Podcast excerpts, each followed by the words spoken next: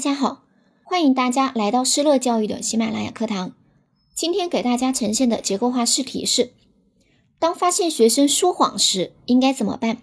对于这个问题，我们可以从三个方面来进行作答：一、表态，学生说谎可不是一个好习惯，老师呢肯定是要正确去引导并教育了；二、措施，要重点谈一谈怎么样去解决这个学生说谎的问题。作为老师，可以怎么样去引导他，去帮助他改变这个毛病呢？三，简单的总结一下，下面开始示范作答。面对说谎的学生，教师应以平静、理智的心态加以积极的教育和诱导，千万不能横加指责。首先，弄清楚学生是否真的在说谎，找到他说谎的原因，通过仔细观察和进一步的了解。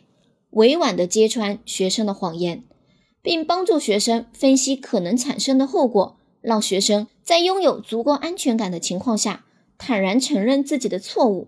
要培养孩子承认错误的勇气。二、采取相应的措施进行教育。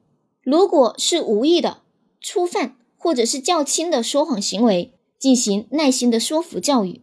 对于那些习惯说谎和故意说谎的学生，则要严厉的批评了，采取针对性较强的教育方式。三、主动与家长取得联系，发挥合力，共同培养学生的诚实品质，培养良好的道德素质。